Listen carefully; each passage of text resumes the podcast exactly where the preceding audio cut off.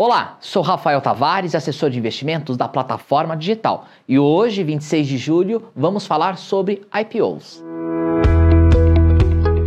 Meu negócio, day by day. O IPO, oferta pública inicial, tem como intuito abrir capital da empresa e vender suas ações pela primeira vez na bolsa. Nos últimos anos, tivemos um aumento nas aberturas de capital, já que o ambiente era favorável, principalmente por projeções de PIB mais robusto. Mas o otimismo exagerado não se confirmou e, na maioria, as incorporadoras amargaram grandes prejuízos.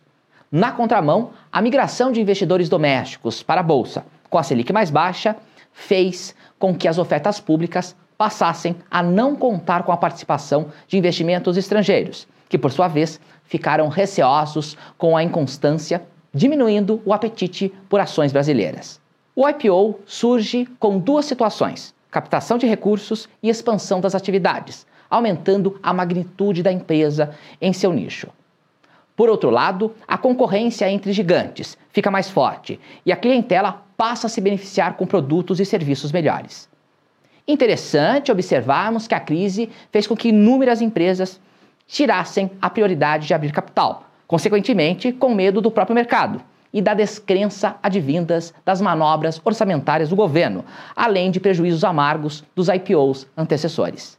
Nos próximos meses, o mercado espera a realização de diversos IPOs, principalmente das destemidas instituições que já vinham há muito tempo se preparando para esse processo. E entre elas, a regra é clara: fazer barulho, movimentar mercado e realizar captação mas o destino do recurso será visto como a economia brasileira, em passos lentos, quase parando. Conte com o Daicoval. Dúvidas, sugestões, deixe nos comentários e acompanhe nossos conteúdos. Meu negócio, day by day.